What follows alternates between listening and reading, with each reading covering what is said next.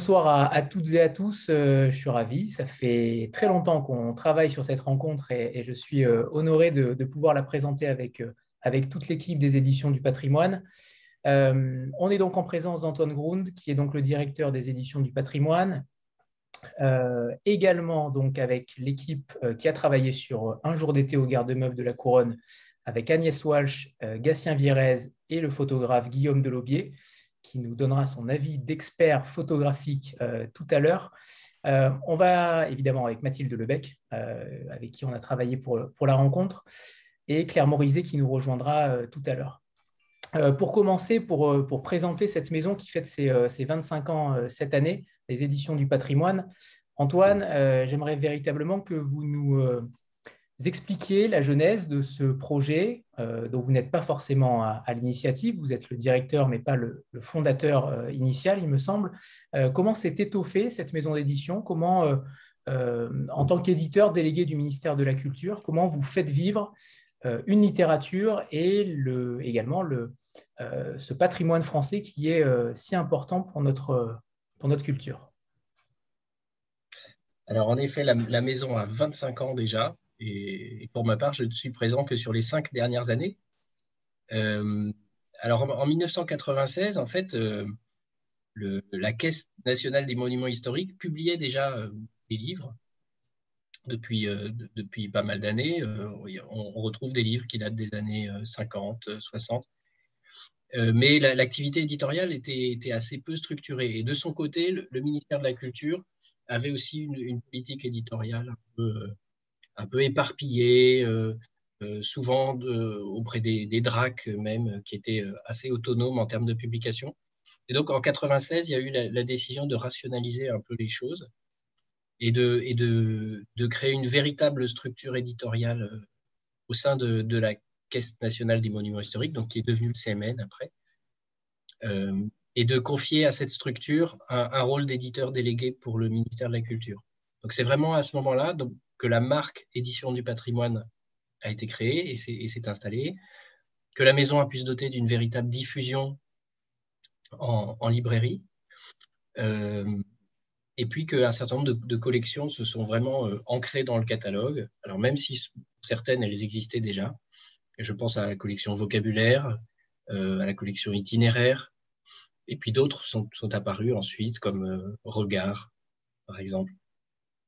Voilà. Et aujourd'hui, bah, on a la chance de, faire vivre un, catalogue qui est riche d'à peu près 700 références, 700 euh, références actives, ce qui est assez, rare. Une de nos caractéristiques, c'est vraiment d'être un éditeur de fond et de suivre le fond. Euh, peut-être d'être moins que d'autres, euh, en tant qu'éditeur public, d'avoir ce confort, d'être moins poussé par la nouveauté à tout prix euh, mais, plutôt d'avoir la mission de conserver au catalogue des, titres de fond, des titres de référence. Voilà, en deux, mots. Justement, les éditions du patrimoine ont, cette particularité d'être hybrides, avec un catalogue extrêmement varié, extrêmement riche. Il y a 25 collections. On ne va pas forcément toutes les énumérer, mais j'aimerais quand même qu'on parle de certaines collections qui, euh, qui, vous tiennent particulièrement à cœur, qui euh, marchent avec un, un différent public. Euh, et surtout nous expliquer ce choix de la diversité. Vous auriez pu euh, très bien rester sur euh, un patrimoine, entre guillemets, sur une seule ligne, une seule collection. pourquoi avoir fait ce choix-là de diversifier votre, votre audience? Alors, d'abord parce que le, patrimoine est, diversifié par essence. Le, patrimoine, ça va des, des grottes ornées préhistoriques aux, villas modernes de Le Corbusier ou de Malestévins, en passant par euh, les châteaux au Qatar euh, et, d'autres. Euh, et puis parce que nos publics aussi sont, sont divers et que tous ces sites et ces monuments, ils sont visités aussi bien par des, groupes scolaires, des enfants avec leurs parents, des, groupes de seniors, comme on dit aujourd'hui, et, et, des étrangers, des Français, des, des, gens qui habitent près de, des monuments en question, des gens qui habitent beaucoup plus loin. Euh, et, des gens qui sont plus ou moins avertis aussi en termes de patrimoine et qui sont plus ou moins savants. Et ça fait vraiment partie de, notre mission de service public, au, service du patrimoine national, de, rendre ce patrimoine accessible au, plus grand nombre. Et donc, voilà, de, diversifier les formes éditoriales en, ayant à la fois des formats qui peuvent être assez savants, parce que on, a un rôle de diffusion de la, recherche et, de, l'état des connaissances sur, sur nos sujets, euh, mais on, doit pouvoir le diffuser euh, à un public le plus large possible. Et donc, on fait aussi des livres pour enfants. On fait aussi des albums euh, très axés sur l'image, très accessibles, avec, un, volume de texte qui est très inférieur à, l'habitude de, de l'édition scientifique. Et, par rapport aux collections, Antoine, justement, est-ce qu'on pourrait en citer quelques-unes avec leur, leur prisme, avec leurs particularités Oui, alors, je, citais tout à l'heure la collection itinéraire, qui est vraiment un, des phares, euh, un, des piliers de notre maison, avec, euh, euh, je pense aujourd'hui, plus de 100 titres. certains de ces titres existent dans plusieurs langues, parfois jusqu'à jusqu'à 12 langues. C'est le cas du, Mont-Saint-Michel, par exemple.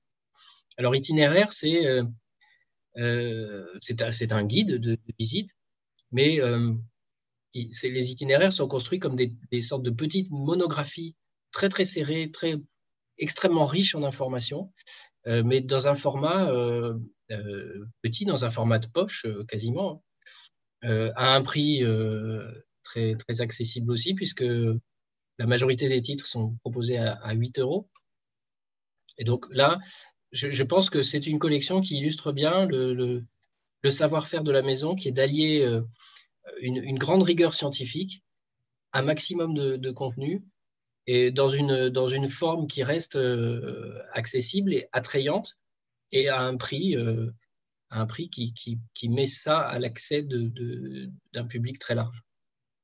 Euh, je, parlais aussi de la collection Regard, qui est l'autre pendant un peu l'autre collection phare de la maison et qui, là, propose plutôt des albums, souvenirs des albums photographiques. Le cœur de ces livres, ce sont des, portfolios euh, photographiques. Euh, et là, c'est une collection, elle aussi, assez accessible en termes de prix, puisque les, livres sont à 12 euros. Votre idée, c'est véritablement de, donner l'accès à la culture, au patrimoine français au, plus grand nombre? Oui, en tout cas, en tout cas pour, ces, collections. Pour ces collections-là, oui, clairement. Et, et, de, et aussi, alors, participer à, à ce qui est offert, à ce qui est proposé à un visiteur euh, quand il visite un, site ou un monument. Et en général, il y a, à, la, fin de la visite, il y a une petite boutique avec, euh, avec une offre euh, éditoriale et, et, on est heureux quand on peut participer à cette offre éditoriale. Alors, on le fait très naturellement quand il s'agit des, des, monuments gérés par le Centre des monuments nationaux, qui est notre, maison mère, si j'ose dire. Enfin, on est une des directions du CMN. Mais on le fait aussi pour euh, d'autres sites et monuments qui ne sont pas nécessairement dans notre réseau, mais qui vont faire appel à nous parce qu'on euh, est reconnu comme éditeur de référence dans le domaine et que notre marque a, une certaine reconnaissance. Je rebondis sur justement souvent la librairie ou en tout cas le, lieu euh, dans lequel, dans chaque monument, il y a la fin de visite la plupart du temps. Je rebondis sur la librairie de l'hôtel de Sully, euh, qui vous accompagne et qui est la seule librairie à posséder l'ensemble euh, du fonds des éditions du patrimoine. Euh, quelle est votre relation justement avec cette librairie et comment cette relation permet-elle de faire exister ce, patrimoine à plus grande échelle? Alors, on a, d'abord une relation de, collègues, si j'ose dire, puisque les, salariés de la librairie de Sully sont comme nous des salariés du CMN. Alors, évidemment, c'est une très grande chance hein, pour un éditeur d'avoir une, librairie euh, qui présente l'intégralité de son, fonds. Euh, voilà, donc on, se parle beaucoup, on se voit régulièrement, euh, on organise tel ou tel lancement chez eux. Et c'est vrai que c'est un lieu vers lequel on renvoie très volontiers les gens qui, qui cherchent à découvrir nos, livres ou nos nouveautés. On les envoie à, à l'hôtel de Sully. Martine? Oui, bonsoir à tous. Euh, je voulais revenir sur euh, la diversité de vos collections. Euh, j'ai découvert cette année que les éditions du patrimoine publiaient des bandes dessinées grâce à la publication de Georges Sand, Ma vie à Nohant, qui me semble-t-il a connu un, un beau succès critique et j'espère pour vous commercial. Et je voulais savoir si cette, euh, cette, bande dessinée vous avez donné envie justement de développer plus cette section euh, de votre maison d'édition et notamment avec euh, des biographies d'artistes, d'écrivains. voilà. On parlera évidemment des, coéditions avec, coédition. avec Glénat. Avec Glénat, voilà. En fait, ça fait quelques années déjà. je ne saurais pas dire exactement quand, parce que ça a démarré bien avant que, j'arrive, peut-être une dizaine d'années déjà. Euh, on a commencé à, développer une des coéditions avec Glénat. Alors pourquoi en coédition? Parce que typiquement sur la BD, euh, on n'avait ni euh, vraiment le savoir-faire éditorial, ni tout à fait le, réseau commercial qui convenait. Et donc là, la, coédition s'impose évidemment. nous apportons donc un, sujet, si j'ose dire, et, parfois des, spécialistes qui peuvent venir enrichir le scénario. On apporte aussi un, monument avec un point de vente qui est pas négligeable. Et euh, voilà, et c'est comme ça qu'on a fait euh, des bandes dessinées sur euh, Carcassonne, sur le château de Ferney, le château de Voltaire à, Ferney, sur l'abbaye de Cluny, sur le Panthéon, sur l'Arc de Triomphe. Et puis c'est une, collection qui n'avait pas vu de nouveaux titres depuis, je pense, 2017 avec un titre sur la Sainte-Chapelle. Et on cherchait un peu une, nouvelle formule, on cherchait peut-être à s'éloigner un peu du style très, très classique de la BD historique euh, pour aller davantage vers un style euh, roman graphique. Et, c'est ce qu'on a essayé de faire avec ce Georges Sand. Donc là, euh, les choses, il n'y a, pas de nouveaux titres vraiment en cours de préparation, mais euh, Glénat est un partenaire de longue date, donc on, se parle régulièrement et quand on, quand on a une idée, on la partage avec eux. Mais certainement, oui, des biographies. Alors là-dessus, on, sera vraiment, euh, a priori, toujours sur nos sujets. Donc, Georges Sand, c'est parce qu'il y a un lien fort avec, euh, avec un de nos monuments, qui est la maison de, Georges Sand à, Nohant. Donc, la biographie, en tant que telle, ce n'est pas forcément notre cœur de métier. Et là, c'était pertinent parce parce qu'il y a Nohant.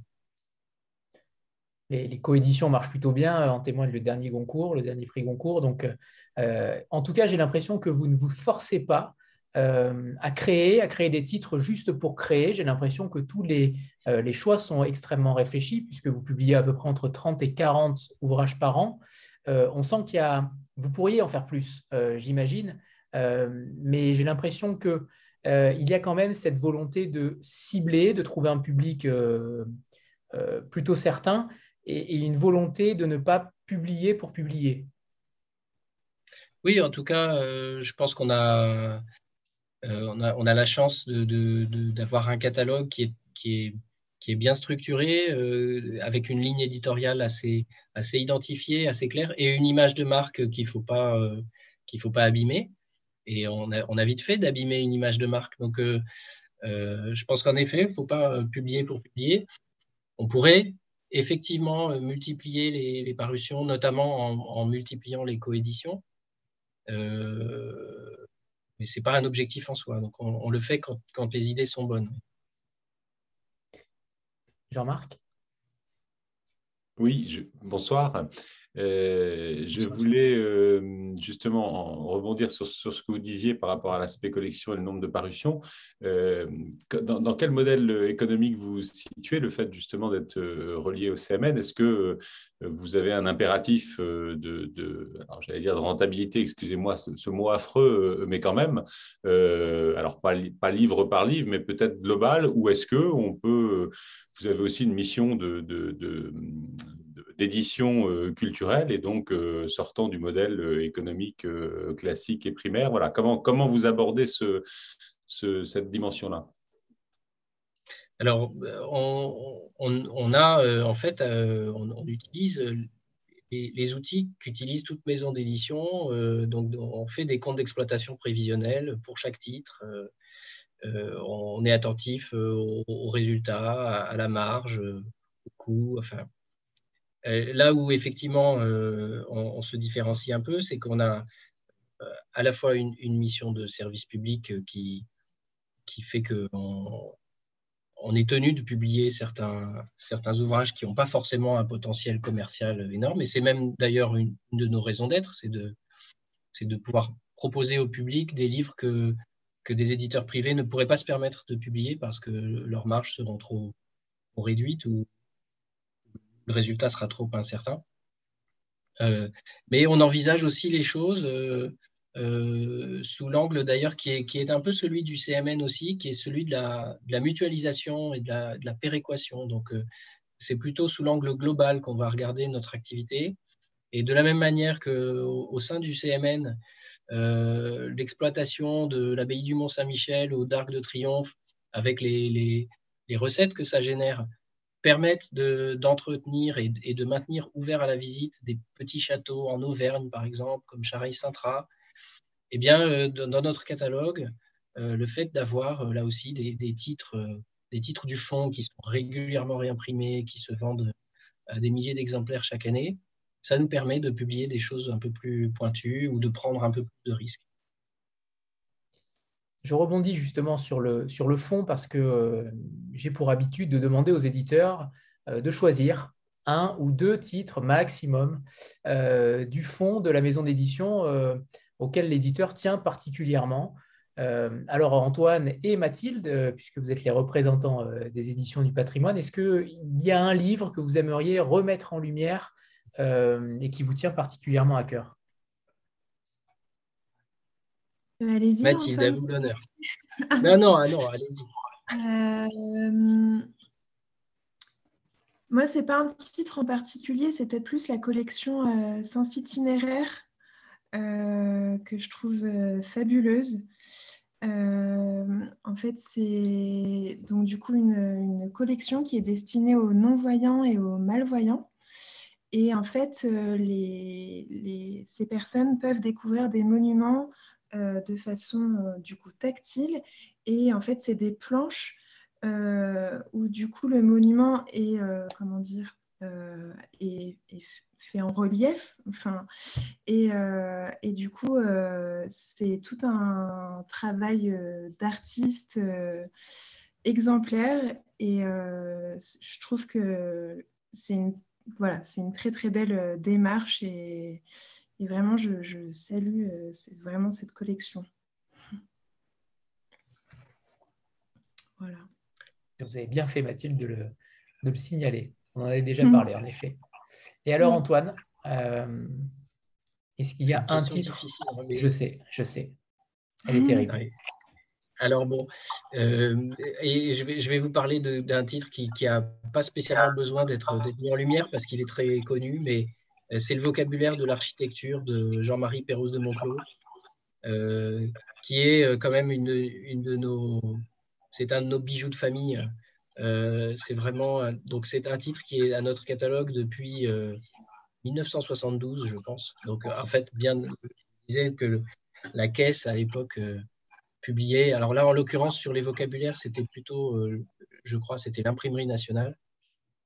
Et bref, depuis 1972, le, vocabulaire de l'architecture est, est, régulièrement réimprimé acheté par des générations de, professeurs et d'étudiants en architecture, en histoire de l'art. Euh, c'est vraiment devenu un, usuel, c'est un peu le Vidal du, domaine.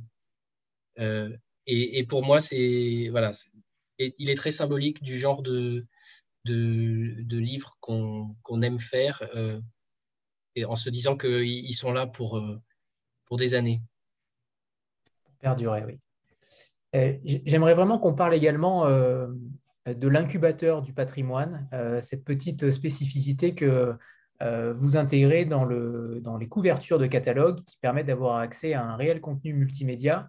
il y a une certaine modernisation à chaque fois de, du patrimoine qui parfois se, se, simplifie juste avec un, objet livre. Là, pour le coup, vous allez plus loin. Est-ce que vous pouvez nous expliquer cette, cette fonctionnalité et comment elle se, manifeste et peut-être le retour du public par rapport à cela?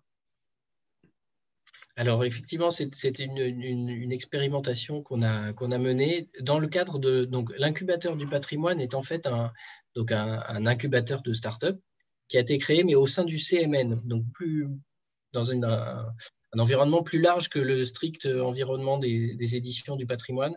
Et l'idée, c'était d'accueillir chaque année 5 euh, à 6 euh, start-up qui s'intéressaient euh, au sujet du, patrimoine et qui cherchaient des lieux d'expérimentation. De, Alors, euh, pour la plupart, en fait, ces expérimentations se déroulent soit dans des, enfin, se déroulent dans des monuments.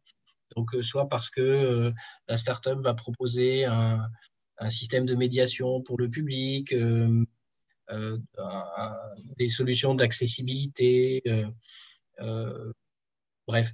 Et il se trouve que dans une des promotions récentes de l'incubateur, euh, il y avait une startup qui, voulait euh, expérimenter quelque chose dans le domaine de l'édition. Et donc, c'est dans ce cadre qu'on a collaboré avec cette structure qui s'appelle FigiTales, qui proposait de, euh, de jouer sur le contenu augmenté à partir du, à partir du contenu imprimé, d'où le nom FigiTales, qui était un, mix entre le physique et le digital. Euh, et là, l'idée, c'était de tester euh, quelque chose qu'on a appelé la cinquième de couverture, et qui consistait en fait à, scanner avec son smartphone la couverture d'un livre et d'avoir accès à des, à des contenus euh, en ligne. en l'occurrence, on a, testé ça donc, sur la couverture de, notre catalogue sur Victor Hugo à l'occasion d'une exposition euh, Victor Hugo, La liberté au Panthéon. Euh, je vois que Mathilde vient de mettre en ligne euh, le lien. Merci Mathilde. et donc voilà, on, scannait la couverture et, on accédait. Alors, c'est terrible, me souviens plus même très bien. Si on avait fait un petit film qui retraçait le parcours du, cortège, puisque l'idée de cette expo, c'était de partir de, la cérémonie de panthéonisation de Victor Hugo qui a, en fait, qui a fixé les règles euh, qui sont encore euh, en vigueur aujourd'hui, les règles d'une panthéonisation. Et, de, la panthéonisation de Victor Hugo sert de, modèle à la fois euh, en termes de déroulement et, puis de. Alors, c'est un modèle indépassable en termes de fréquentation de public, puisqu'on n'a on a jamais, jamais aucune panthéonisation n'a eu les mêmes foules que, que Victor Hugo. Bref, ça m'éloigne un peu du sujet. Donc voilà, l'idée, c'était ça, c'était de, tester un peu euh, ce que pouvait apporter cette cinquième de couverture. On a été euh, quand même sévèrement mis en difficulté sur cette expérimentation par euh, la crise du Covid. Je ne sais pas si vous en avez entendu parler. ça a perturbé un peu les choses parce que cette expo devait ouvrir, n'a pas ouvert. le livre, du coup, ne s'est pas, retrouvé en, trouvé en librairie. on, a on a repousser sa parution. Enfin, voilà. Donc, je ne sais pas si c'était très très concluant, mais ça valait, ça valait la peine d'essayer. Et c'était assez amusant. Et il n'est pas impossible que euh, dans des futures publications, on, cherche de nouveau à, à, donner accès à, des contenus numériques en ligne à partir d'un livre. Ça, et, on voit que ces derniers temps, l'usage du QR code a repris du poil de la bête. Donc, euh, ce n'est pas du tout euh, incompatible. C'est peut-être la, seule bonne nouvelle, en effet. Euh, tout, ça nous amène euh, à, un jour d'été au garde-meubles de la Couronne. Euh, j'aimerais avoir le regard de l'éditeur et des auteurs par rapport à la création de ce projet. Comment s'est matérialisé ce projet? On parlera peut-être tout à l'heure de la famille de, Thierry de Vide d'Avray, qui est présente, il me semble, ce soir? on aura peut-être la chance de les entendre par rapport à cela. Euh, mais, comment c'est créé, comment c'est manifesté euh, en tant qu'éditeur et en tant tout à l'heure euh, en tant qu'auteur, comment c'est créé ce, livre-là? Alors pour moi, ce, livre, c'est l'exemple parfait d'une magnifique aventure éditoriale avec, un rassemblement de, talents et d'idées chacun dans son coin, euh, on n'aurait rien fait. Euh, et, là, ça, a pris, ça a pris corps. Euh, la, sauce a pris parce que voilà, on a, je, l'espère, je, pense qu'on a su là jouer notre rôle d'éditeur qui est un rôle d'assemblier et de, de, et de chef d'orchestre et, savoir faire en sorte que chaque instrument puisse s'exprimer, mais que l'ensemble euh, soit, soit harmonieux. Et donc, euh, bah, écoutez, c'est arrivé parce que le Centre des Monuments Nationaux a eu la chance d'être chargé de la restauration et de la réouverture ou de l'ouverture tout court au, public de l'hôtel de la Marine, place de la Concorde à, Paris. Et que cette aventure euh, extraordinaire de, restauration a donné lieu à des, à des, à des recherches, évidemment, très, très poussées, que une, une des directions du, du, Centre des Monuments Nationaux a, a, fait appel pour mener ses recherches à un ensemble d'historiens, dont, dont Agnès et Gatien faisaient partie, et, puis, cette, euh, ce, collègue, directeur du, développement culturel et du public, m'a dit euh, Antoine, tu devrais, euh, vous rencontrer Gatien et, Agnès parce que on pense qu'il y a sûrement quelque chose à faire avec leur travail d'historien, qui était un travail donc, sur la, vie quotidienne du, garde-meuble à la fin du, XVIIIe siècle. et donc, on s'est rencontrés, on a discuté, on a très vite trouvé que leur, idée était formidable. C'est vraiment leur idée était de, raconter ça comme une, comme une journée, de découper un récit en 24 heures. Et on a trouvé tout de suite que l'approche était, était originale et, on, a tout de suite imaginé un peu ce que ça pouvait euh, donner. Euh, et puis, donc, on a, on a, on a mis une éditrice sur, sur le coup pour travailler sur le, sur le texte. Euh, Gatien et Agnès ont partagé avec nous la, documentation. Et puis on s'est dit comment, comment peut-on faire aussi pour rendre la chose très sensible et très, très vivante. Le, risque étant que euh, on, a, on, arrive à un résultat peut-être un peu, un peu sec ou un peu éloigné euh, pour le public d'aujourd'hui. Et, que donc on, rate notre, notre objectif qui était de faire, de faire entrer le lecteur dans la vie quotidienne. Et c'est là que on a eu la chance d'être euh, d'être mis en contact avec Guillaume Delaubier, euh, à qui on a demandé d'illustrer avec des images d'aujourd'hui prises dans, dans l'appartement de l'intendant du garde-meuble aujourd'hui, mais dans cet appartement restauré et, tout fraîchement restauré, ce qui était euh, un exercice acrobatique, mais Guillaume nous en dira un mot, je pense. Voilà. Et puis, on a, et puis, on a fait appel à un graphiste aussi qui a su euh, mettre tout ça en, musique, faire dialoguer les, textes, les images d'archives, la documentation et les photos de Guillaume. A choisi un format qui me semble euh, être euh, un, format qui, je pense, a, de l'avenir dans le secteur du beau livre. C'est un, un, petit format, c'est un livre qu'on a plaisir à prendre en main euh, alors, euh, je, suis très client aussi des gros beaux livres très lourds, et, mais je pense qu'on peut faire aussi d'autres choses en termes de beaux livres. Et, là, je, crois que c'est un, très beau petit livre, et, petit, c'est pas c'est pas péjoratif, c'est voilà, c'est une très jolie petite chose. Et je suis ravi qu'on l'ait faite et, je remercie tous ceux qui y ont contribué. Entièrement d'accord euh, sur le format, sur le fond. En effet, euh, ça se lit extrêmement facilement, c'est extrêmement bien écrit, c'est magnifiquement mis en valeur et surtout, euh, ça pourrait se lire, je ne vais pas aller jusqu'à dire comme un thriller, mais presque.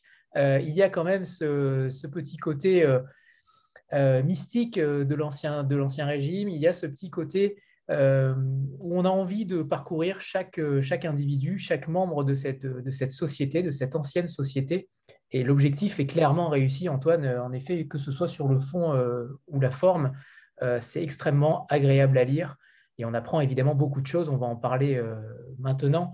Mais j'aimerais qu'on passe la parole aux trois auteurs, à Guillaume Delobier, le photographe, Agnès Walsh et, Gatien Virez, sur leurs sentiments par rapport à la création, la finalisation de ce livre qui a dû prendre beaucoup de temps, j'imagine, euh, que ce soit sur l'écriture ou sur euh, la mise en exergue de, vos informations.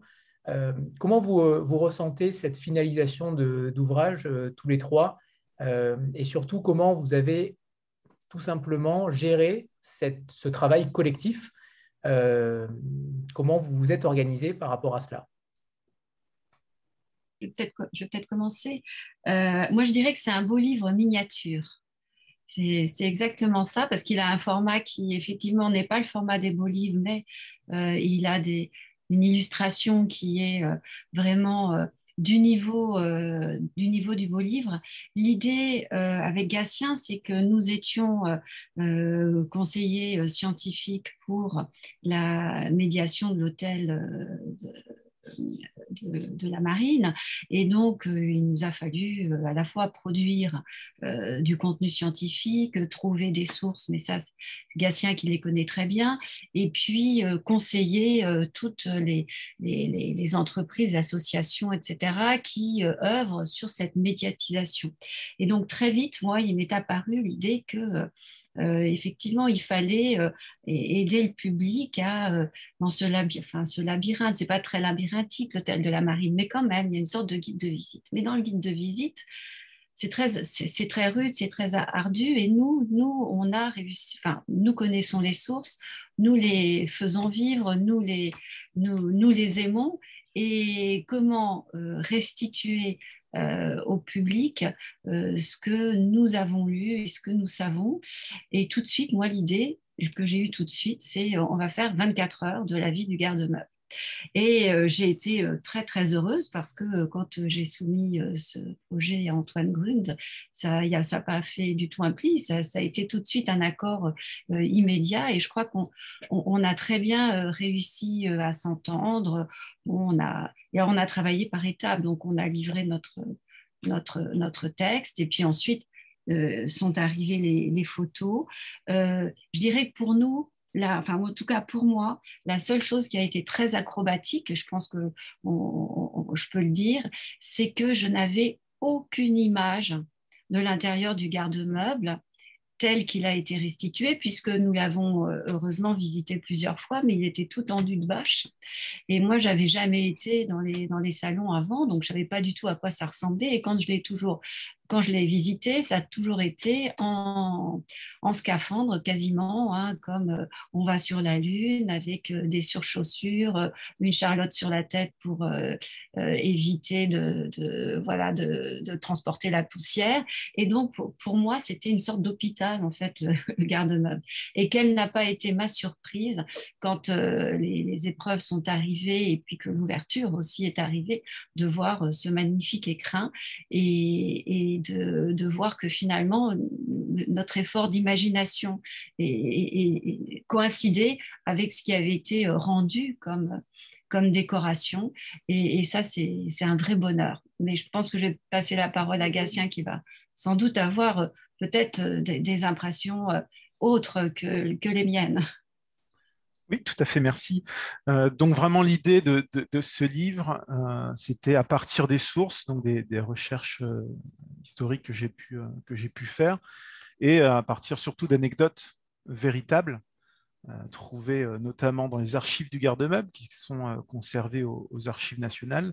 Ça a été de, reconstituer cette, journée type dans un bâtiment qui est quand même assez spécial, puisque c'est à la fois le, siège d'une institution, euh, un musée aussi, c'est le premier musée des arts décoratifs en France, voire européen. Euh, c'est aussi un, lieu où l'on a euh, des ateliers, des ateliers notamment de, Claude-François Capin, qui est tapissier ordinaire du, roi, et c'est vraiment un lieu de vie où, les employés du, garde-meuble ont, leur logement de fonction. Donc c'était vraiment l'idée de, de, ce livre que de restituer cette, journée d'été au, garde-meuble. Et Guillaume, alors? Guillaume qui est arrivé euh, ensuite euh, pour, cette magnifique, pour ces magnifiques photographies. Quel a été votre, votre sentiment à la découverte du lieu notamment? Euh, C'était effectivement, j'aimais bien l'idée d'arriver en, en, tenue de cosmonaute. C'est-à-dire que c'était très compliqué de faire des photos, à dire vrai, puisque le chantier s'est terminé la veille de l'inauguration. Et, jusqu'au dernier moment, il y avait des, dizaines, voire des centaines de gens qui travaillaient simultanément dans les, dans les espaces. Et, moi, euh, j'avais comme mission de faire, euh, de faire ces photos et, des photos qui étaient en plus euh, conçu comme un a priori, c'est-à-dire que la réalité des lieux ne collait pas nécessairement au découpage heure par heure de, cette journée d'été. Alors, quand c'est le coucher ou le lever, il y a évidemment des éléments décoratifs qui collent très bien, mais quand il s'agit d'évoquer les spectacles, le jeu, les services, euh, les offices par derrière, comme ça qui s'agitent, ben, il fallait enfin, il fallait trouver des idées, il fallait trouver des, cadrages photographiques qui pouvaient illustrer ça au milieu d'un espèce de charivari permanent de gens qui chacun faisait leur travail aussi, qui était très éloigné de notre objectif de bouquin. Ce n'était pas leur sujet. Eux, c'était de rendre un chantier impeccable le jour où M. Macron allait arriver, sachant que dès le lendemain, c'était ouvert au public. Donc, euh, bon, ce n'était pas toujours très simple. Et, moi, euh, évidemment, j'ai besoin, euh, je ne peux pas me contenter d'enregistrer les choses telles qu'elles sont. Il faut qu'elles rentrent dans l'appareil pour qu'elles soient rendues et qu'elles soient efficaces, que l'image soit bonne, soit belle, soit claire, soit visible. Donc, inévitablement, il m'arrive d'avoir à déplacer un peu les choses.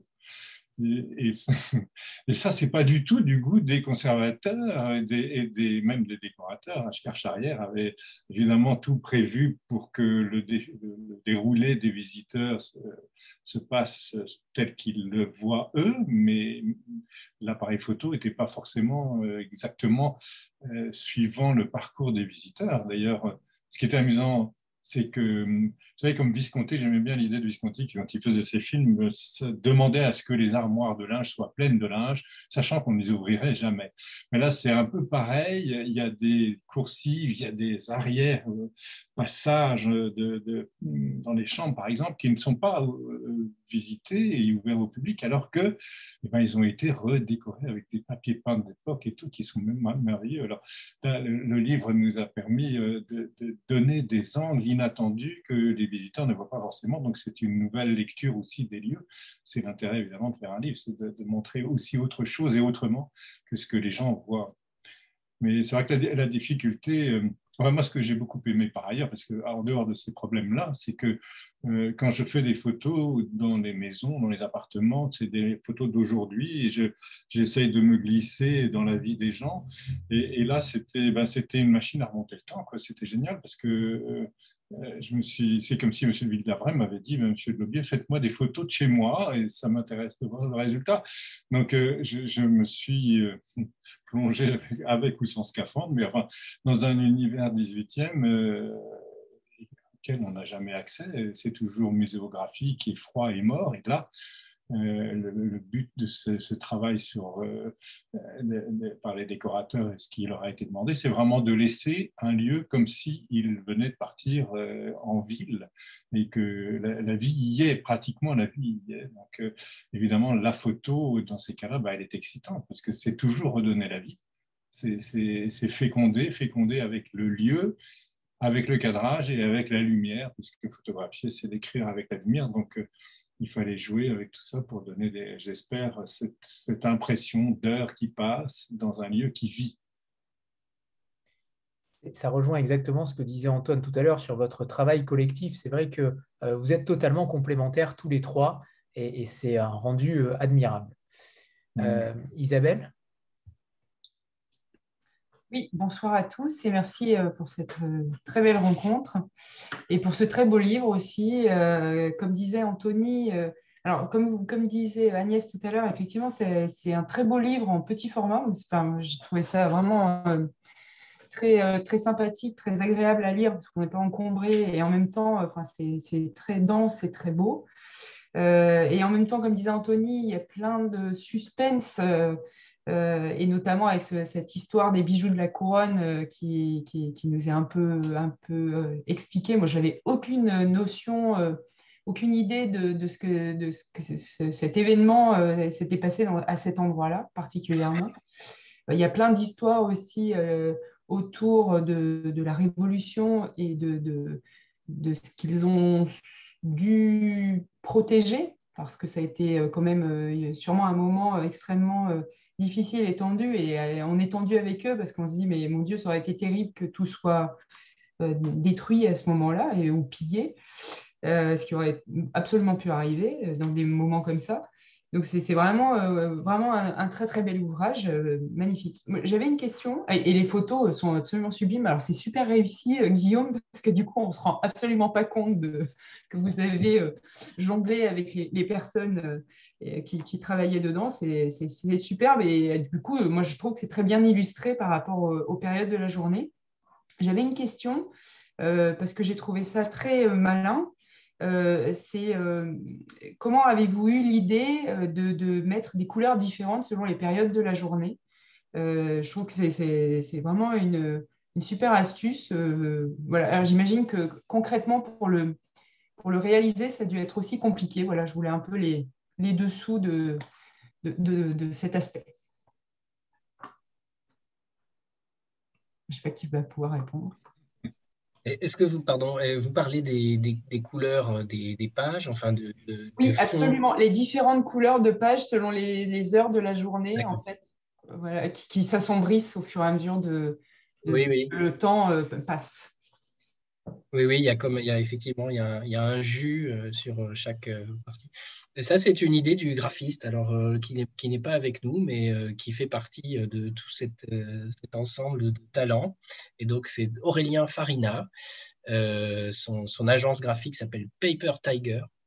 Il est très, très talentueux. Et c'est lui qui nous a proposé cette idée, qui a dit, voilà, en, prenant connaissance des, images et des textes, et en voyant ce découpage, il a dit, bah, je pourrais rythmer euh, ces heures en, assombrissant progressivement le, fond. C'est à lui qu'on doit ça. Félicite. Anne-Sophie?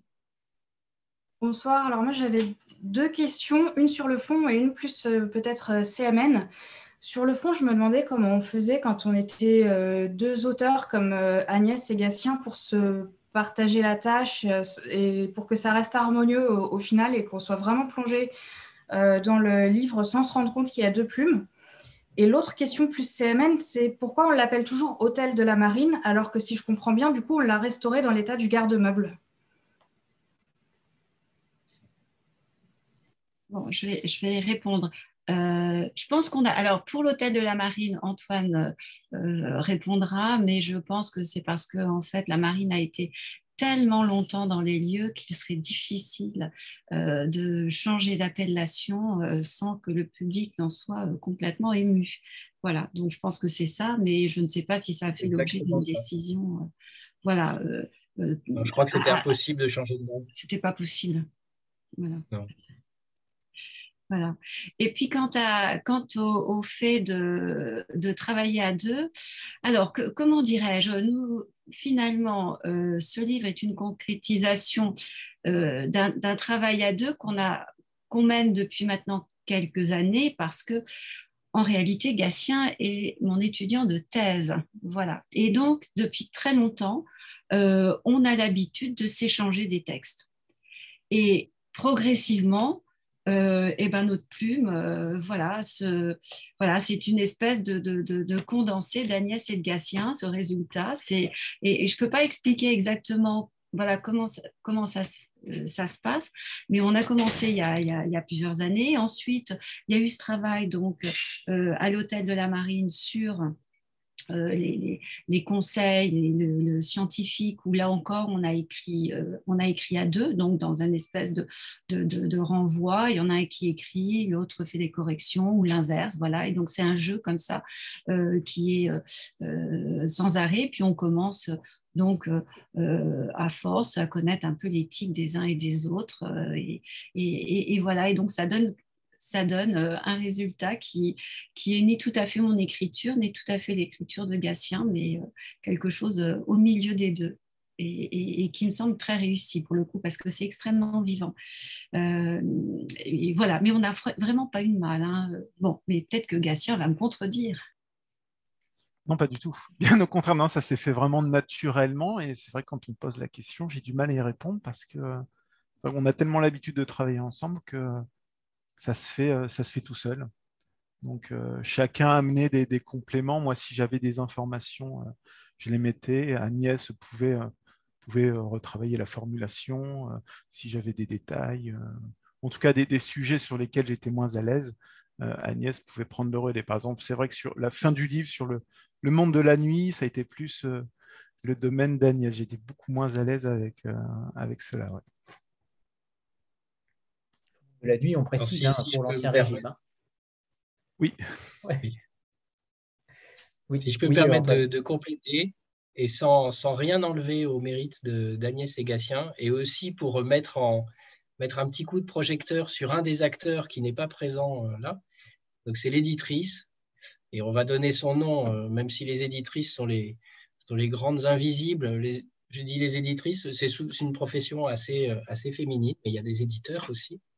Et en l'occurrence, là, il s'agit d'Elsa voilà, qui a aussi fait un, très beau travail d'accompagnement euh, d'Agnès et Gatien et qui, euh, ici ou là, a dû euh, mettre ce qu'il fallait de, vernis ou, passer un petit coup de poli pour que justement cette, harmonie qui existait déjà entre les, deux écritures soit, parfaite et que le lecteur n'y voit que du feu. En effet, en effet, il fallait la, mentionner évidemment. Euh, bah oui, ça aurait été injuste. Oui.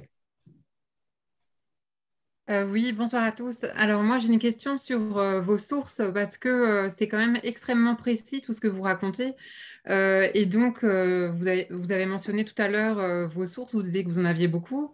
Mais alors, quelles sont-elles? De quelle nature sont-elles? Est-ce qu'elles est qu'elles sont aussi d'ordre privé, intime, dans des journaux peut-être qui relatent un certain nombre de choses de la vie de, tous ces gens qui sont réunis sous le même toit Parce qu'on a quand même bah, une grande variété euh, de, de, personnes euh, et de, statuts sociaux.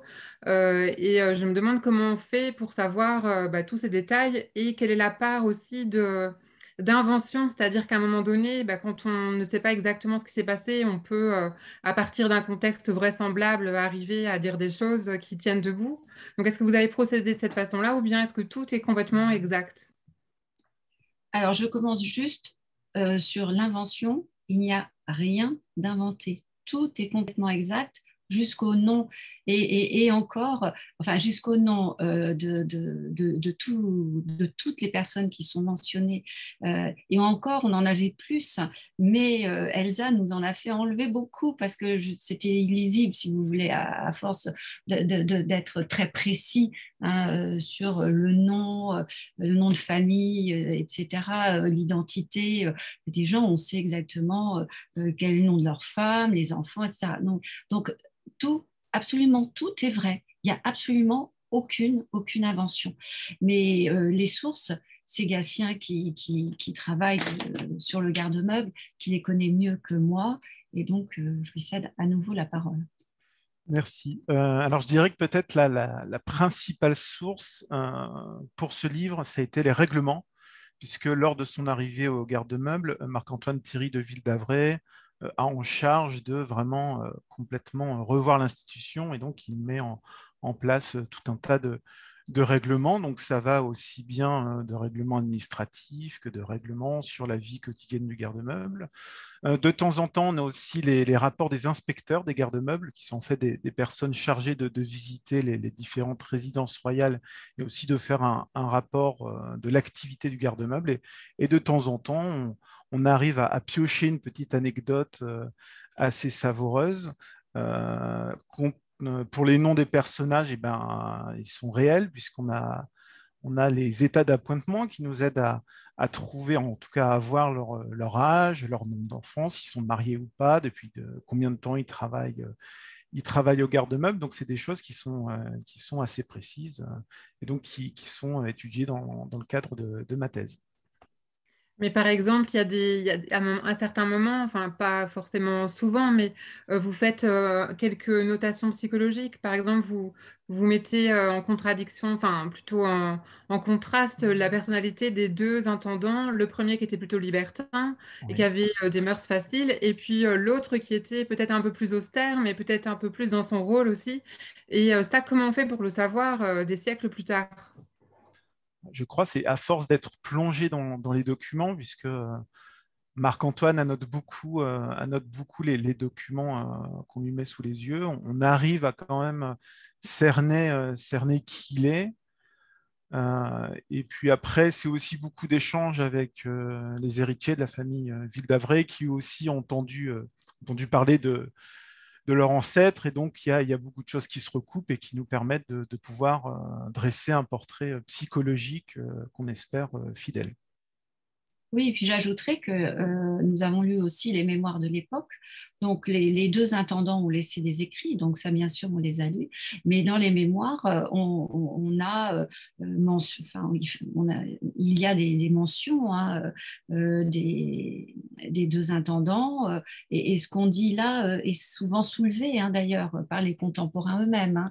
Hein. voilà, donc à nous après de à travers leurs propres écrits et puis à travers euh, la, familiarité euh, qu'on a euh, de ces deux personnes, puisqu'on les a quand même côtoyées pendant à peu près deux ans, puisque ça nous a pris à peu près deux ans, un, petit, un petit peu moins. Donc, et, ben on, arrive finalement à, sentir la psychologie d'une personne. Et donc, comme effectivement, là, ils sont très faciles à opposer, euh, ça a été euh, euh, pour nous une, source de, joie en tant qu'auteur de pouvoir justement opposer si facilement. Hein, c'est un petit peu Laurel et Hardy d'une certaine manière, même s'ils n'ont pas vraiment travaillé ensemble, mais ils, sont opposables. Et ça, je pense que pour, pour, un, pour un auteur, euh, même si nous souhaitons euh, et, nous avons été très rigoureux du point de vue historique parce que tout est vrai, je pense que c'est des choses qu'on fait, on fait ressortir. Voilà. Donc, euh, leur portrait psychologique, vraiment, correspond à la réalité. Alors, il y a peut-être des petits traits que nous n'avons pas mentionnés parce que ça n'était pas non plus tout à fait un livre sur les intendants du garde-meuble. C'était vraiment, c'est un livre sur une personne euh, qui est le garde-meuble. Je, rebondis euh, par rapport aux sources euh, et notamment grâce aux archives familiales de la famille de, Thierry de, de Ville d'Avray, dont certains membres sont là ce soir. S'ils veulent intervenir, d'ailleurs, c'est avec grand plaisir. mais comment ces archives se présentent-elles en réalité, comment vous avez euh, pu extraire toutes ces informations et comment vous avez pu travailler sur ce matériau-là qui, euh, j'imagine, est abîmé par le temps. Mais quels sont les, comment vous avez, vous avez pu extraire, entre guillemets, le, les choses les plus importantes? Parce que le livre, vous l'avez dit tout à l'heure, vous auriez pu en mettre beaucoup plus. Qu'est-ce qu'on garde véritablement dans toute la substance que l'on a? Comment on fait le tri euh, j'imagine que vous avez passé le, texte au, tamis, euh, mais comment vous êtes arrivé à sacrifier, j'imagine, certaines informations aussi, euh, peut-être à contre-coeur, mais comment vous êtes, est-ce que vous êtes frustré parfois, justement, d'avoir laissé passer certaines informations ou au contraire, vous y avez tout mis, en tout cas le plus important. Alors, alors, les archives de, la famille de Thierry de Villavray, à part le, mémoire euh, connu, mais qui a été, euh, qui a été publié euh, au début du XXe siècle, on n'a pas grand-chose. On a juste un livre de comptes, mais pour l'instant, c'est vrai que je n'ai pas pris le temps d'étudier, puisque c'est le, les comptes personnels de, Marc-Antoine.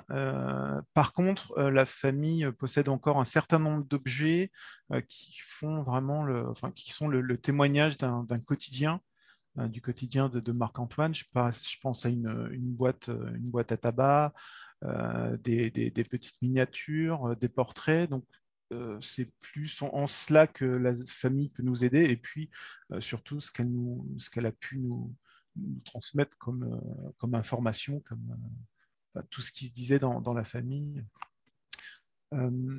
ensuite, alors la frustration, oui, parce qu'on n'a pas pu, forcément, on a, plein d'informations, euh, on a plein d'anecdotes très savoureuses. On a dû faire un choix. Alors peut-être que euh, on fera un jour une, biographie de, Marc-Antoine Thierry de Ville qui permettra de, compléter. Euh, et, mais il y a encore plein de choses à dire. c'est vrai qu'on a dû éliminer beaucoup de choses puisque les archives sont vraiment très très très très bavardes. Je ne sais pas si Agnès va, intervenir. Oui, ben, je pense qu'en en fait, c'est en se relisant aussi. Hein. Il y a des moments où, euh, quand on se relit, euh, on trouve finalement que le passage est fort long et, et, que ça n'a pas tellement d'intérêt de, de, le garder pour ce qu'on veut démontrer hein, euh, au, moment. Et donc, je crois que moi, je crois beaucoup à la vertu de la, relecture. Hein. On laisse le texte reposer un tout petit peu, pas beaucoup, hein, et puis on le reprend euh, quelques jours après. Et puis c'est là qu'on se rend compte qu'on l'a mal bâti, ou bien finalement, c'est se mettre dans la peau d'un lecteur. moi, j'ai toujours mon idée, j'ai qu'est-ce que j'aimerais lire? Et en fait, ce livre, c'était qu'est-ce que j'aimerais pouvoir trouver dans un livre?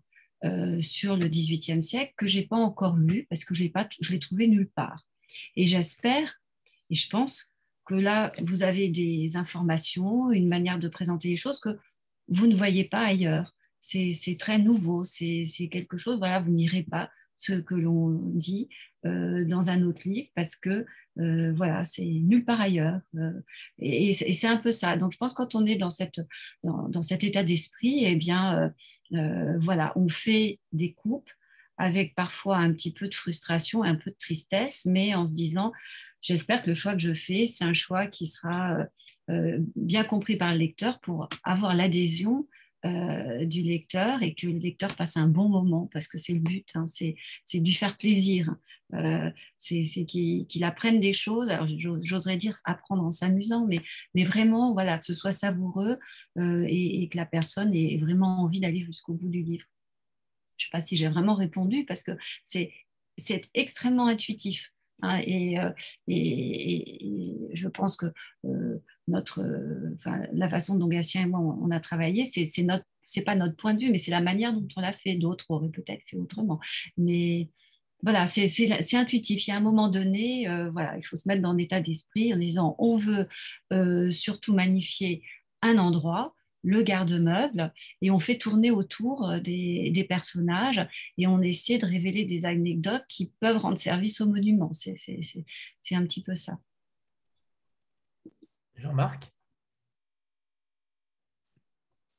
Oui, alors j'avais une question, Stéphanie l'a déjà en partie abordée, mais je vais la, compléter.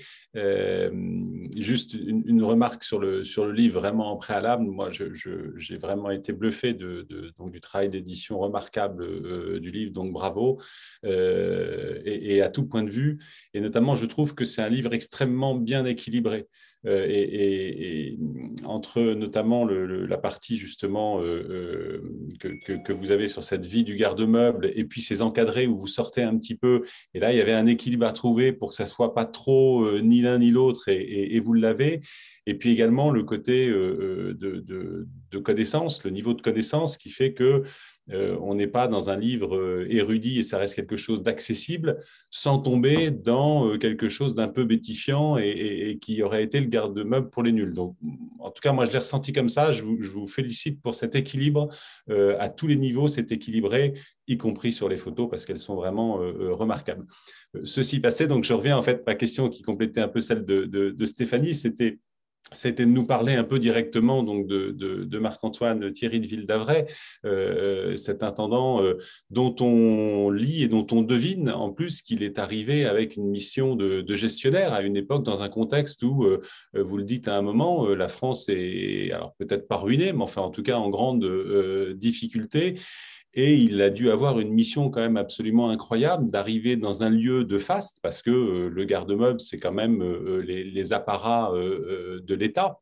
Là où on crée, on remise, on garde, et forcément, il y a un côté splendeur. Et en même temps, il doit gérer tout ça. et vous le dites très souvent, la façon dont il, arrive à, réétaler les dettes en fait des fournisseurs. Enfin, c'était voilà un, grand gestionnaire avant l'heure. Euh, est-ce que vous pouvez nous en parler un petit peu justement, nous, décrire euh, euh, cet homme et cette personnalité, et puis ce travail un peu qu'il a fait, qui j'imagine n'était pas simple à faire dans ce contexte? Notamment en faisant des tournées en France pour s'occuper, pour négocier, pour trouver de nouveaux fournisseurs. On a l'impression qu'il était euh, vraiment partout, euh, partout euh, au service du roi. C'est assez impressionnant le rôle qu'il avait, en effet, le, rôle de l'intendant, et, vous, le, défendez extrêmement bien dans le livre. En effet, c'est un rôle qui est capital, indispensable au bon fonctionnement de la couronne. Oui, tout à fait. C'est vrai qu'il devait avoir des, journées de 48 heures, parce qu'il est intendant du garde-meuble, enfin commissaire général des, meubles de la couronne, mais il est aussi premier valet de chambre du roi. il est surintendant des, petits cabinets du roi. Donc c'est vraiment quelqu'un qui, avant d'arriver comme intendant du garde-meuble, a su faire ses, preuves auprès de Louis XVI. Il était vraiment un, proche du roi et donc il a su faire il a su faire beaucoup d'économies au petit cabinet du roi. Le, roi avait tendance à se faire un peu avoir euh, par, ses, euh, par, ses, fournisseurs et donc, Marc-Antoine a fait le ménage et donc il a fait, euh, preuve de toute sa, de toute sa, compétence en matière d'économie et de réforme. Et donc en arrivant au, au garde-meuble on est dans une situation euh, vraiment euh, très très compliquée, puisque par exemple les, inventaires sont, euh, notés au, crayon à papier, donc on, imagine qu'il est assez simple de d'effacer un meuble. dès son arrivée, il réglemente les voyages de la cour, donc puisque certains, certains membres de la cour pouvaient prétendre auprès de meubles. donc tout cela, il essaye de, il essaye de, comment euh, de revoir les usages. Alors, ce n'est pas forcément simple, puisqu'il euh, subit euh, certaines pressions de membres importants de, la Cour. Il revoit aussi les, fournisseurs. On, pense à Riesner qui se fait évincer. Donc, quand même, c'était l'ébéniste de, Marie-Antoinette. Donc, on imagine que là, ça a dû être une prise de position pas forcément simple pour lui. Mais il a vraiment été, en tout cas, ça a été, je pense, euh, pour lui une mission, euh, la mission de sa vie, de, réformer le, garde-meuble de, la couronne. Et, d'ailleurs, il est même à la Révolution, le, rythme, le rythme continue, puisqu'il faut continuer, euh, surtout avec le, retour du roi à, Paris, il faut, continuer, enfin, il faut meubler certaines résidences royales, enfin les, Tuileries, et donc il a à faire un travail extraordinaire. Oui, je vais ajouter que c'est assez euh, typique de ce qui s'est passé euh, vers la fin du XVIIIe siècle, où il y a une vraie modernisation euh, en fait des services de l'État. Et là, on a une sorte de grand corps euh, de l'État, hein, le, garde-meuble, qui, euh, qui cherche une rationalisation dans, euh, dans, sa gestion. Et Ville d'Avray, il a quand même l'avantage, en fait, c'est un bourgeois, hein, il a quand même l'avantage d'être de s'être éduqué de, de, manière très bourgeoise. Donc, voilà, on fait des économies, on ne dépense pas plus qu'on ne reçoit et on gère en bon père de famille. C'est vraiment ça qui fait parce que mais, mais et le garde-meuble est très symptomatique de euh, cette rationalisation euh, finalement de l'administration avec presque on pourrait presque parler de fonction publique d'une certaine manière, même si ça n'est pas encore euh, la, forme hein, de la fonction publique, mais c'est vrai au garde-meuble, mais on a au XVIIIe siècle, le corps, par exemple, des ponts et chaussées. Donc, pour tout ce qui est euh, la construction des routes royales, il y a aussi une, réorganisation et une rationalisation. Donc, il est vraiment le symbole de cette euh, France qui se modernise. Euh, mais pas assez rapidement, puisque la Révolution, finalement, rattrape tous ces administrateurs, alors qu'ils sont en train de faire un travail considérable pour, de réorganisation. Sophie alors, j'ai remarqué en fait au fur et à mesure de la lecture qu'il y avait beaucoup de, personnel qui travaillait au garde-meuble qui était mort largement après la Révolution. Euh, du coup, je me demandais s'ils avaient laissé euh, des mémoires ou s'ils avaient eu le temps de laisser des écrits sur cette période de la monarchie qu'ils ont vécue. J'imagine qu'ils s'en sont éloignés peut-être euh, en partant à l'étranger. ça m'a intrigué en fait de voir qu'il y avait tant de personnes qui avaient survécu à la Révolution alors qu'elles travaillaient au plus près du roi et des besoins du roi Alors non, hélas, on n'a pas de, mémoire des, employés du, garde-meuble, euh, à part euh, Dieudonné euh, donc, qui était garde des archives, et donc dont, le fils, en fait, qui était, dans, l'armée napoléonienne, a écrit les mémoires de, son père, puisque son père avait eu un, destin extraordinaire, puisqu'il avait été grand lecteur euh, du roi de Prusse, mais à part cela, euh, non, on n'a pas de mémoire, hélas. Et peut-être que ça viendra, hein. j'espère. on trouvera peut-être un jour, euh, ça peut arriver, peut-être des, mémoires au hasard. au hasard j'espère en tout cas. Enfin, Ville d'Avray est quand même est quand même mort lors des massacres de septembre. Hein. Donc il y a quand même aussi un certain nombre de, personnes qui ont payé de leur vie la proximité avec, avec Louis XVI.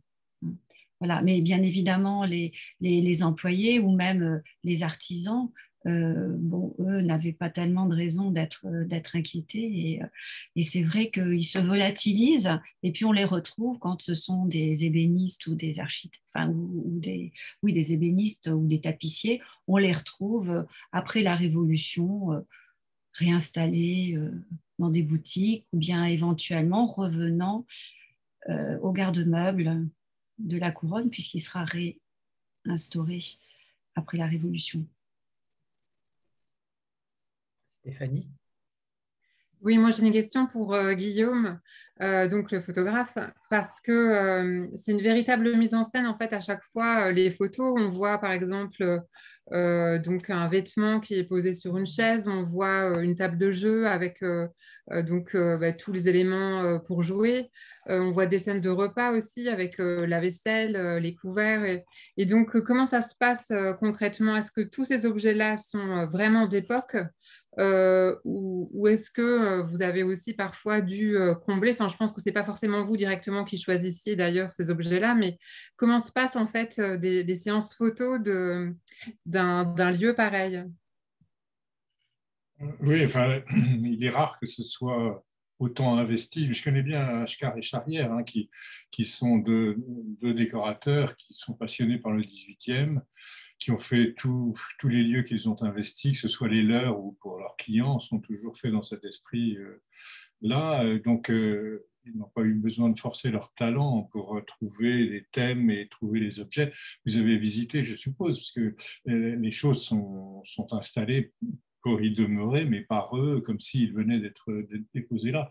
Moi, je, je, donc, j'avais pas tellement quand j'aime beaucoup faire ça. Enfin, j'aime beaucoup moi aussi m'occuper de trouver les ambiances et de, mettre en scène les choses pour qu'elles parlent. Mais là, là, c'était c'était pas vraiment mon propos. J'avais pas trop de marge de manœuvre pour commencer à, à toucher ce qui venait d'être installé, sinon que quand même de temps en temps, comme je le disais tout à l'heure, soit par l'angle choisi, soit par des lumières tamisé qu'on peut modifier, puisque toutes les fenêtres, enfin, c'est un lieu, comme tous les lieux d'intérieur, c'est des lieux qui piègent la lumière. Donc, ça permet d'apprivoiser cette bête sauvage là, qui arrive par la fenêtre avec les, les, rideaux, les stores, les, volets, etc. On peut moduler comme on veut, euh, enfin plus ou moins comme on veut, plus les lumières qu'on peut apporter soi-même. Donc tout ce travail-là, il n'est il est pas donné par la décoration, c'est à, apporter par la photographie. La robe dont vous parliez, bah, là effectivement, euh, elle existait, elle était ailleurs, je l'ai déplacée pour les besoins de l'image ça fait partie des petits, frottements qu'il y a eu par la suite. Mais la, plupart des choses dans ce lieu précis du garde-meuble ont été formidablement pensées et installées euh, par, les deux décorateurs. Et Françoise de, de Ville d'Avray qui, euh, qui, a posté justement un message euh, avec une certaine émotion aussi de, voir à quel point vous avez, Gatien, Guillaume et, et, Agnès, retranscrit parfaitement ce lieu et, et, cet homme, euh, Marc-Antoine. Euh, donc euh, voilà, c'était aussi pour, si vous n'avez pas eu accès au message, pour vous en faire part. J'avais une question notamment par rapport au nombre de personnes. il y a quand même 150 personnes qui chaque jour parcourent cet endroit. je vais utiliser un terme un petit peu anachronique, mais comment se passe le dialogue social en réalité entre toutes ces personnes? Comment se passe euh, la vie dans ce, dans ce lieu-là avec autant de personnes et de personnages si différents, aux coutumes différentes, aux richesses différentes. Euh, et comment, ça, comment ça se passe réellement? Ça se passe plutôt bien, j'ai l'impression.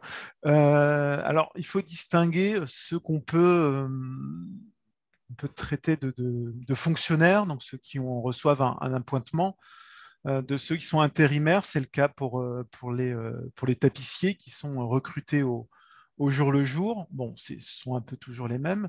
les archives portent la trace de, certains conflits Et donc, les, conflits sont surtout avec les, épouses des, officiers du, garde-meuble qui confondent service domestique et service du, garde-meuble. Donc, on, a, une, employée du, garde-meuble qui va se faire congédier quelques jours parce qu'elle a répondu avec une impudence impardonnable à, la femme d'un inspecteur, je crois. Euh, donc on a la trace de, cela. Euh, qu'est-ce que l'on a? Des, tapissiers donc, qui sont évalués, par exemple, et donc s'ils travaillent mal, ils, sont, euh, enfin, ils ont un rappel à l'ordre et on les congédie. On a aussi un état sanitaire qui est fait des, tapissiers, voir s'ils sont encore aptes au travail ou non. des sanctions peuvent, peuvent tomber, donc ça peut être soit la privation de, de l'appointement ou, euh, également euh, des, euh, journées de, repos forcé, on va dire. Mais le, dialogue social a, l'air de, bien se passer puisque Marc-Antoine Thierry de, de Ville d'Avray m'apparaît comme étant quelqu'un de juste et qui va vraiment traiter les gens selon, selon vraiment leur, leur mérite. Agnès vous êtes, d'accord avec, euh, Oui, oui, oui tout, à, fait. Ça a l'air d'être euh, relativement harmonieux. Bon, les gens ont quand même l'habitude de travailler ensemble et la société est quand même très hiérarchisée. C'est-à-dire que euh, c'est, on est dans une société qui n'est pas qui, est fluide, c'est-à-dire que les gens peuvent sortir de leurs conditions, etc. Mais les gens restent à leur place, c'est-à-dire que euh, voilà, euh, c'est une, si une, lingère parle mal ou un, ouvrier parle mal à la femme euh, d'un officier, bon, c'est quand même assez rare parce qu'on est plutôt dans des, c'est assez feutré, hein, les rapports sociaux euh, au XVIIIe siècle et même à la veille de la Révolution. Alors, il faut dire que euh, les, la, société euh, a, cette habitude parce que on a besoin de petites mains. On est quand même en, France comme dans un pays du tiers-monde euh, dans les années 80, c'est-à-dire que euh, les choses ne se font pas euh, toutes seules. Pour porter l'eau, il faut un porteur d'eau. Pour pouvoir faire la cuisine, il faut à la fois un cuisinier ou une cuisinière, mais il faut quelqu'un qui alimente le feu en, bois. Enfin, donc des tâches qui chez nous ont quasiment disparu parce qu'elles sont devenues automatiques, sont obligatoirement réalisées par des, personnes. Donc la société est extrêmement hiérarchisée, les gens savent ce qu'ils doivent faire et ils font euh, ça euh, de manière extrêmement euh, routinière.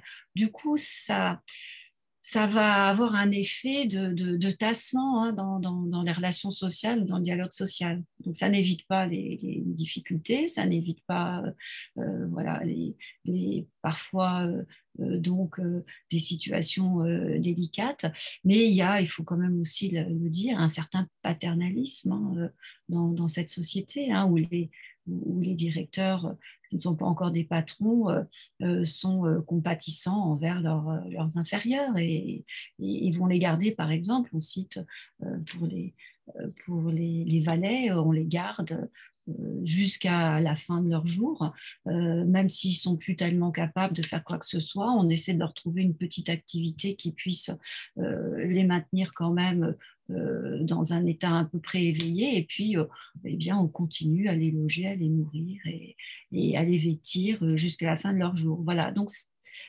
Là, pour le coup, c'est très différent de, nos jours. J'ajouterais peut-être que Madame Thierry de Villavray a aussi un rôle important, puisque les employés n'hésitent pas à aller se confier à elle ou à demander directement. J'ai trouvé l'exemple d'une dame euh, dont, le mari travaille au garde-meuble et qui demande qu'on lui fournisse un, drap, puisque le, tissu coûte cher, donc un drap pour, euh, enterrer euh, son mari. J'ai aussi les, archives des demandes de pension de retraite. Donc là, c'est vraiment au cas par cas, selon, les mérites, selon les, mérites de, chacun. Et il faut aussi souligner que c'est réellement un avantage de travailler au garde-meuble, puisqu'on est meublé, et on est meublé euh, parfois avec, euh, d'anciens meubles, meubles royaux. Donc c'est, euh, ce n'est vraiment pas c'est vraiment pas négligeable. On a aussi des, avantages en nature, comme les, bougies, euh, le bois de chauffage, euh, des choses comme ça, qui, euh, enfin, ça revient d'ailleurs, le prix de l'énergie à l'époque est, très, très onéreux, donc ça fait partie des avantages que l'on peut avoir à travailler au, au garde-meuble. Les ancêtres du ticket restaurant. C'est ça, tout à fait. Jean-Marc. Oui, je continue à poser des questions, désolé, mais je vous sors un peu euh, du livre et encore pas tant que ça. Euh, on a un lieu qui a été euh, magnifiquement restauré, on a une histoire que vous avez racontée. les portes sont ouvertes maintenant pour faire plein de choses avec ça, de la médiation. Est-ce que vous avez connaissance de, projets qui sont prévus à partir de ce lieu, à partir de votre histoire, faire revivre la journée, pourquoi pas, la, la filmer, imaginer toutes sortes de choses? Il n'y a plus qu'à du théâtre peut-être? Pourquoi pas? Alors, euh, dans le parcours de visite, il y a euh, une... Euh, alors, Mégatien va en parler mieux que moi. en ombre chinoise, un film qui décrit... enfin, c'est en ombre chinoise, mais qui décrit un petit peu, alors pas, c'est pas toute la journée, mais qui, est un petit peu dans ce même esprit, hein, où on voit la fabrication d'un meuble, euh, etc., qui, est extrêmement bien fait. Mais maintenant, vous avez raison, il faudrait peut-être passer à quelque chose. Euh, voilà, donc nous, vous nous invitez et incitez peut-être à essayer de transformer euh, ce récit en, quelque chose de plus dynamique et de plus, de plus vivant. Même s'il l'est déjà à l'écrit, ce qui est déjà une force il est extrêmement vivant et oui, à l'écrit. Alors, euh, voilà, mais en mettant des dialogues et puis éventuellement en, imaginant euh, pièce par pièce des dialogues différents. Ça pourrait peut-être euh, être, une idée qu'on pourrait lancer au CNN pour les journées du patrimoine avec des comédiens qui, dans chacune des pièces, feraient se dialogueraient avec comme base notre, notre texte. Ça pourrait être quelque chose comme ça. Voilà, nous donner des idées. C'est un peu ce qui a été fait dans, un, des dispositifs qui arrive à la fin de la visite, donc l'hôtel de la Marine à la Loupe, donc qui est donc euh, une coupe de, l'hôtel de la Marine. On a ce, système d'ombre chinoise. Et donc, quand il a fallu euh, imaginer une petite histoire, on est parti euh, de l'anecdote que j'avais trouvée où Marc-Antoine se plaint euh, d'un siège de bureau qui avait été fait par, euh, pour Louis XVI. Et donc Louis XVI était très mécontent du, confort, qu'il se cassait le dos sur, sur, ce siège. Et donc ça a été le, le, point de départ donc, pour toute cette scénarisation en fait, du dispositif L'Hôtel de la Marine à la loupe, où en fait on, suit ce siège qui va, qui va se faire euh, réparer euh, tout au long de la journée. Mais ouais, il y a, y a, plein de, il y, a vraiment beaucoup de choses à faire encore à, l'hôtel de la Marine. Isabelle? Oui, alors c'est juste un, petit commentaire, mais effectivement, on a quelque chose qui est très frappant, c'est la vie, euh, comme disait Anthony, qui émane du, livre. Et moi, ce qui m'a frappé, c'est effectivement toute cette logistique associée. Euh, on a l'impression en même temps qu'il y a, malgré les deux personnalités euh, des, deux, euh, des deux intendants, qui, avaient quand même, alors chacun dans leur style, mais beaucoup de bienveillance quand même autour de, malgré tout, autour de tout ça. Et effectivement, c'était un vrai avantage, mais il y a toute une logistique, c'est incroyable, c'est une fourmilière ce, bâtiment. Et, euh, donc, euh, c'est très euh, frappant. Et puis, ça, nous entraîne tout au long du, récit. c'est vraiment. voilà. J'ai juste un commentaire pour corroborer les, dires de, tous par rapport à ça. Le, fourmillement, l'énergie qui se dégage de, ce bâtiment en permanence, c'est vraiment très frappant. Euh, est-ce qu'on pourrait faire une petite lecture, comme on l'a dit tout à l'heure, d'un petit extrait euh, chacun euh, à votre tour, Agnès et, Gatien, pour donner envie à ceux qui ne l'auraient pas encore lu de le parcourir? Qui commence? Allez, on y va, Agnès, commencez. Alors, je, alors, je prends un alors en fait, non, je vais, moi, il y, a un paragraphe que j'aime beaucoup. Euh, dont, on m'a encore parlé tout à l'heure parce que c'est le paragraphe qui s'intitule Sonner les matines. moi, j'aime bien les choses comme ça qui sont qu'on entend et je me suis dit voilà, on est au garde-meuble et le matin, qu'est-ce qu'on entend? Quand on est dans ce grand euh, monument Eh bien, à 5 heures, les cloches commencent à sonner pour les laudes, la première prière de la journée dans les monastères. Le rythme est ensuite régulier, toutes les heures, voire toutes les demi-heures. Chaque cloche possède un son différent. Les Parisiens qui y sont habitués se repèrent à l'oreille, dans le temps et même dans l'espace.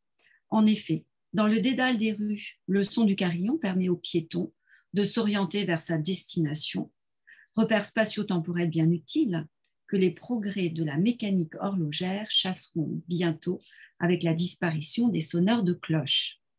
Aux églises paroissiales s'ajoutent les chapelles des couvents qui sonnent les heures et les débuts des offices. L'hôtel du garde-meuble est cerné par les églises.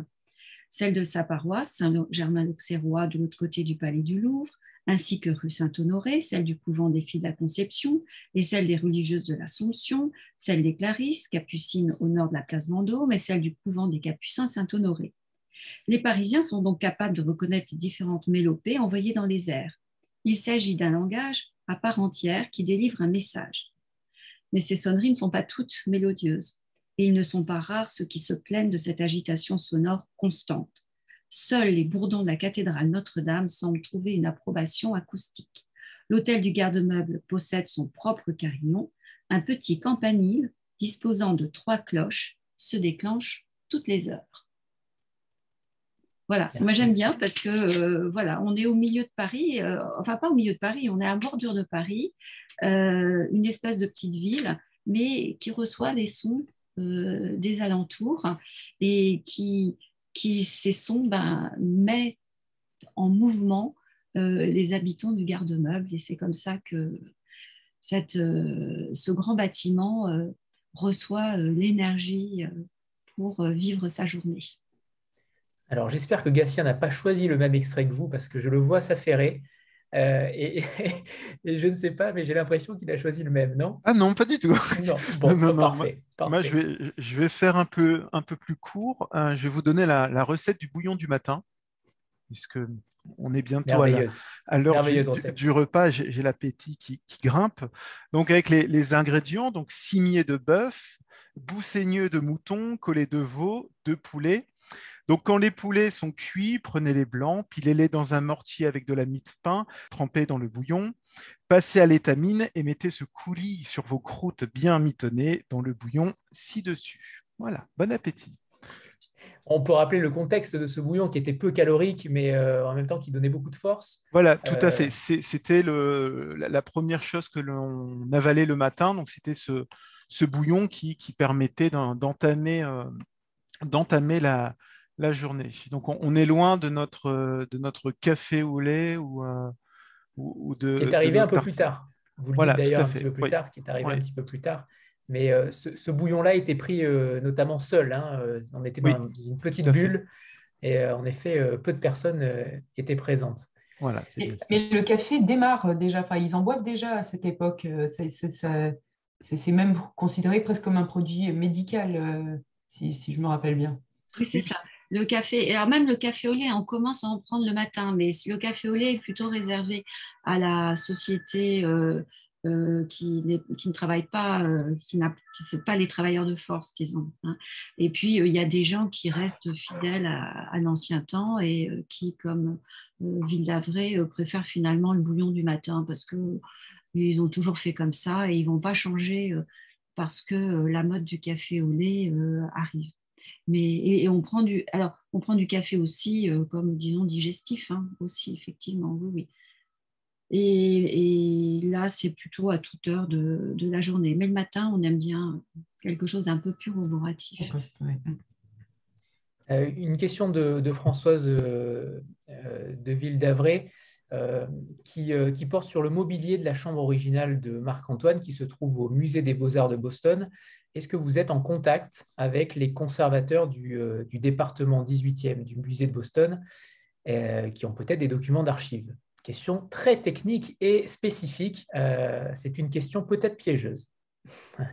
En contact, en contact, non, pas du tout. je sais qu'il y a eu des négociations avec, avec le CMN, mais c'est vrai que pour l'instant, il n'est pas encore question de, rapatrier la chambre de, Marc-Antoine dans, dans, les lieux d'origine. Alors, je crois que le, mobilier a été entièrement refait euh, il y a quelques années, notamment par euh, Xavier Bonnet, qui était, qui était un, des plus grands tapissiers euh, en France, mais qui nous a quittés il y a, quelques années, qui devait justement travailler aussi sur le projet de l'hôtel de la Marine. Mais pour l'instant, on espère toujours que ce mobilier viendra un jour euh, dans, son lieu d'origine, tout comme la pendule à négresse qui n'a pas, euh, qui, n'a pas été euh, acquise par, par le, CMN, qui, a fait, qui est revenu pendant 2-3 mois l'hôtel de la Marine juste pour, pour l'ouverture. donc on a, ouais, c'est vrai que la, reconstitution n'a pas pu se faire en, en intégralité, puisqu'on a quand même beaucoup de mobilier qui, euh, qui, ont été vendus euh, lors des, ventes révolutionnaires, puisque le, garde-meuble est complètement liquidé à partir de, 1797, donc sur des, ventes qui vont, euh, qui vont se dérouler pendant plus d'un an, notamment à, Versailles. Et donc, une partie des, collections est partie soit, soit, soit en Angleterre ou soit aux, États-Unis. Donc, ce qui explique que ce soit en Angleterre ou aux États-Unis, on a beaucoup de, meubles des collections royales. Oui, et j'ajoute quant aux archives, en fait, les archives sont en France. Euh, enfin, tout ce qui est des documents euh, relatifs à ce mobilier, on le trouve euh, aux archives nationales. Hein. C'est, les archives, le mobilier n'est pas parti avec sa documentation. Tout à fait. D'accord, très bien. j'ai une, peut-être une dernière question, parce que ce livre, il est quand même bourré d'anecdotes, toutes savoureuses. que vous en choisissiez une euh, qui vous amuse particulièrement, euh, tous les deux. Euh, peut-être Guillaume, peut-être Antoine et, Mathilde en auront une différente. Peut-être sur ce vol des bijoux de la couronne, peut-être sur l'usage de l'eau également, qui était si particulier, qui m'a frappé par rapport à, son, à sa rareté au départ et ensuite son opulence. quelle anecdote, une anecdote particulière qui vous frappe euh, ou qui peut-être tout simplement peut devenir contemporaine? Il y a quand même euh, beaucoup de choses qui euh, apparaissent contemporaines par rapport à cette époque-là, alors que c'était déjà il y a fort longtemps. Est-ce qu'il y en a une qui particulièrement vous est savoureuse à vos yeux, en tout cas quand vous l'avez découverte notamment? Je vais peut-être commencer. c'est peut-être rappeler ce, rôle de, musée des arts décoratifs qu'a occupé ce, garde-meuble puisque le garde-meuble avait euh, sous, euh, sa, protection la collection d'armures, euh, la collection des diamants aussi, des, les plus belles étoffes, que ce soit des, manteaux de, sacre ou, les dés qui, qui, servaient pour, pour, des sacres, des bronzes également. Et, et par exemple, lorsque Marc-Antoine se voit confier la, gestion des diamants de la couronne, quand même une, mission un peu, un peu périlleuse. Euh, il fait fabriquer exprès une charrette, une, charrette un peu, un peu sur le modèle de, des, camions de la Brinks, donc avec euh, tout un dispositif de, sécurité donc, euh, qui va être chargé de, ce transport entre, le lieu où étaient gardés les, diamants de la couronne et le, le garde-meuble on, va euh, également faire des, armoires coffres-forts pour exposer euh, ces, bijoux.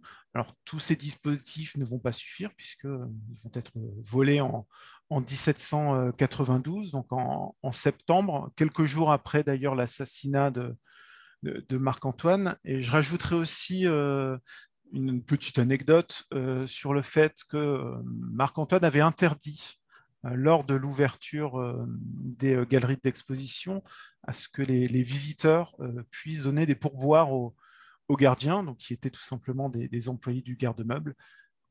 Mais forcément, on a le, témoignage de Mme Cradock qui, elle, témoigne qu'elle a donné des, pourboires. Donc on voit que parfois, les, employés ne respectaient pas toujours les règlements de, Marc-Antoine Thierry de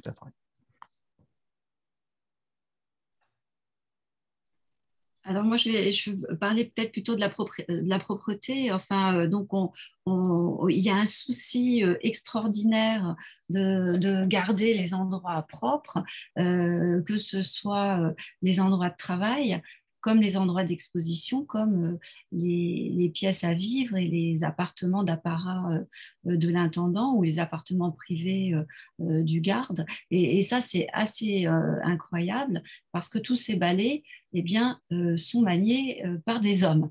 Alors, on, a des frotteurs, on n'a pas du tout des femmes de ménage, on a des hommes de ménage qui font ça, mais quasiment, pas 24 heures sur 24, mais, mais absolument tout le temps. Donc, il y, a un souci de la propreté qui est lié là, bon, d'abord au souci de la propreté hein, que, les gens avaient euh, dans, dans les villes. Hein, pour éviter la, poussière, et puis aussi au fait que euh, on conserve euh, des meubles prestigieux, des tentures, des tapisseries, donc des étoffes, et qu'il faut bien évidemment éviter que la vermine ne vienne s'y mettre, qu'il n'y ait pas de mythe, et, et donc on n'a pas forcément euh, beaucoup de moyens autres que de euh, taper sur les tapis, enlever la poussière et, euh, et passer le balai quotidiennement, voire de manière bi, euh, bi-quotidienne. Et alors ça, c'est extrêmement euh, frappant. Et donc, ils font par exemple la chasse aux chiens. Les gens aimaient bien avoir des petits animaux de compagnie. Et donc, euh, les chiens errants, on essaie de les faire partir. Et les chiens qui vivent à domicile, on essaie de les discipliner. Enfin, il y a un règlement où il faut aller promener son chien parce qu'il ne doit pas faire ses crottes dans, dans l'escalier. Hein, voilà. Donc, c'est assez voilà, c'est la gestion aussi d'une espèce de petite ville ou d'un petit village. C'est assez, euh, assez amusant. Alors, je ne sais pas si Antoine, euh, Mathilde ou euh, Guillaume veulent rajouter une, anecdote, en tout cas, qui les a frappés, qui les ont frappés, mais sinon. Je peux juste dire que je suis allé plusieurs fois avant de pouvoir faire les photos. J'avais l'impression qu'il y a des chantiers qui n'en finiraient jamais, entre autres les tapissiers dans la chambre de monsieur, dans l'alcôve, ils ont dû mettre un mois et demi pour mettre des galons dans tous les sens, et des galons qui eux-mêmes étaient recouverts par des tentures qui... là aussi, c'était un travail euh, fait pour l'éternité d'une certaine manière et, euh, qu'on ne peut absolument pas voir quand on le visite. Et c'était des gens de Tassinari là, qui venaient de Lyon. J'en disais, mais vous, en, ça fait un mois et demi que vous mettez vos galons, vous devez en avoir assez. Et ils m'ont dit, mais, non, pour nous, c'est la première fois de notre vie, et on n'en aura sans doute jamais d'autres, d'avoir l'ambition de faire comme autrefois un travail parfait. Et ça, j'ai trouvé ça génial. C'est pour ça que c'était l'anecdote que je voulais vous livrer.